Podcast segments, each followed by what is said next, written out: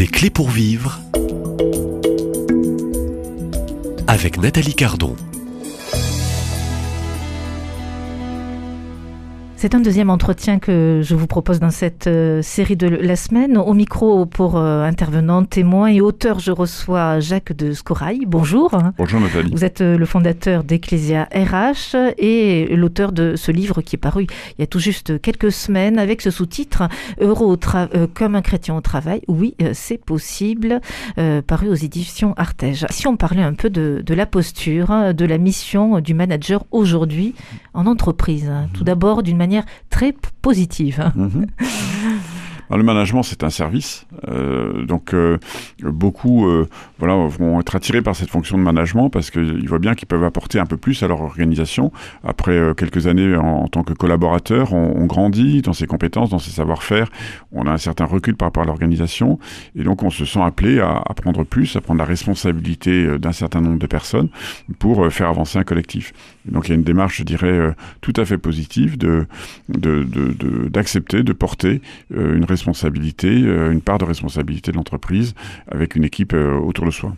Alors, quelles sont au fond les, qualités premières hein, euh, du manager et pour devenir un bon manager en entreprise?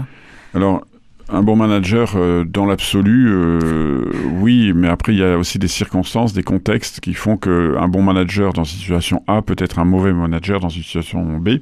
Donc, euh, d'une manière générale, si on essaie d'identifier des grands principes qui vont faire que le manager sera plutôt un bon manager, on pourrait dire qu'il y a une dimension d'écoute. On, en parlait lors de notre dernière émission.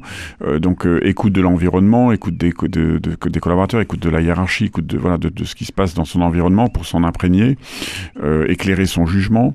Et donc, euh, cette écoute est une première qualité importante pour le manager.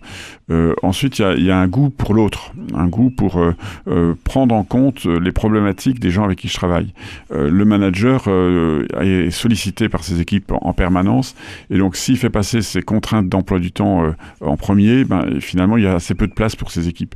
Et donc, un manager est quelqu'un qui aime en fait aider, qui aime être à l'écoute, qui aime voilà, recevoir euh, les contraintes et les questions de, ses équipes, euh, qui aime apporter son éclairage, sans être non plus à imposer ou à, je dirais, à, parler sans arrêt au cours de, lorsqu'on lui apporte des questions, mais vraiment être dans une écoute profonde pour apporter une, une bonne valeur ajoutée. donc cette dimension voilà, de, du goût de l'autre me paraît aussi très importante. On pourrait aussi citer euh, ce sens du service qui est assez proche de, des deux précédentes qualités euh, qui sont euh, l'écoute et le goût pour l'autre. Hein. donc ce sens du service qui, voilà, d'avoir à cœur de, de prendre une situation en creux pour la faire progresser, avoir le souci du bien commun, voilà, de, de, aussi une certaine forme de loyauté avec sa hiérarchie, avec son organisation. Donc on, on voit là que déjà un certain nombre de qualités qui sont pas toujours évidentes et qu'il faut cultiver. donc le management, c'est aussi l'exercice d'une forme de, vertu, euh, de, travailler aussi son, euh, comment dire, son, euh, sa posture générale, à être attentif à, rester dans un équilibre de, voilà, de, d'humeur qui font que finalement on, arrive à se réjouir quand il faut, et puis il faut éviter, ben, de, par contre, de, de pester ou de s'emporter quand les choses ne vont pas. Euh, comment l'entreprise, avec ses collaborateurs, peut-elle avancer quand il y a euh, méfiance, mensonge, un manque de cohérence et de vérité au fond euh, de la part de, celui qui a autorité et qui manage donc son entreprise hmm. Jacques de Scorail? Hmm. voilà, hmm. on va un peu plus dans une démarche de gravité. oui, en fait, ce qui est important dans une organisation, c'est le parler vrai. Hein, donc le parler vrai de façon à ce que chacun ait une perception de la réalité qui soit la plus juste possible. Euh, si on est effectivement dans le mensonge, dans le paraître, on joue des rôles, etc., euh, de fait, on, peut euh, étouffer la parole, on peut étouffer voilà l'expression le, de ces équipes et du coup ben, tomber à côté de la plaque parce qu'on n'a pas les éléments de fond de la situation. Et donc le parler vrai, où on, on, ose se dire les choses, où on peut se dire les choses euh, est quelque chose d'essentiel? Cela étant, euh, si on, on, rajoute la dimension chrétienne, bien entendu, puisqu'on est dans le cadre d'une de, de, radio chrétienne, euh, je dirais qu'il y a cette, cet adage euh, bien connu mmh. qui est très important, c'est que toute vérité est bonne à dire, mais il y a un moment et une façon pour le dire.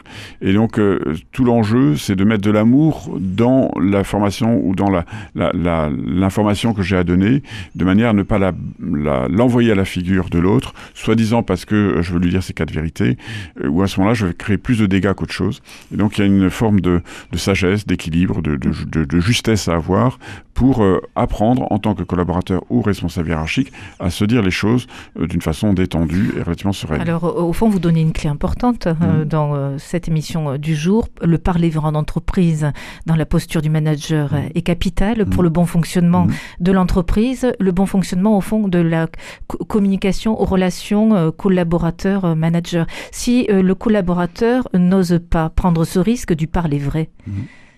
Alors, il y a aussi la, la comment, question. Comment s'y prendre oui. Alors, Je pense que vous allez le, entendre probablement ce que je dis, puisqu'on est à, à, nouveau dans cette radio chrétienne où euh, il y a la part de l'Esprit Saint. Vous voyez, c'est aussi euh, quand j'ai quelque chose de difficile à dire, euh, ben il faut prier. Prier, ça peut prendre un peu de temps avant de parler, parce que il faut aussi qu'il y ait les circonstances. Et donc demander à l'Esprit Saint de, de, créer les circonstances de cette parole, qui soit une parole positive, qui soit une parole qui, qui permette d'ouvrir des voies. Maintenant, il y a aussi euh, la sainte colère. Et donc, il peut y avoir des moments où c'est important de taper du poing sur la table. Je vais pas le faire là devant le studio parce que sans ça, ça n'ira pas. Je...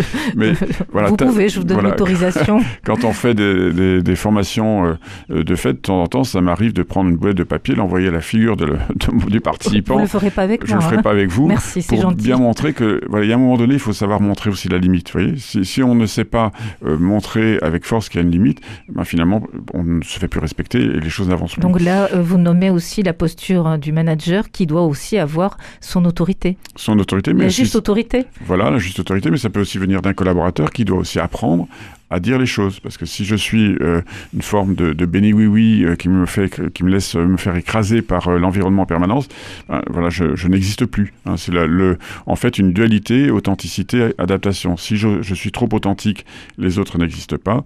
Si je suis trop trop adaptable je n'existe plus. donc là vous parlez d'équilibre voilà hein. il y a un équilibre à trouver pour soi-même qu'on soit collaborateur ou responsable hiérarchique pour faire en sorte de chercher ce point d'équilibre entre moi et l'autre. Et donc le, la dimension chrétienne va intervenir à ce niveau là on va demander à l'Esprit Saint de nous guider dans une situation complexe pour nous, nous, nous, aider à identifier le juste équilibre dans la relation. Et donc il y a des moments où euh, ça doit passer par un temps de dialogue. En principe, c'est à 99% ce qui doit se faire.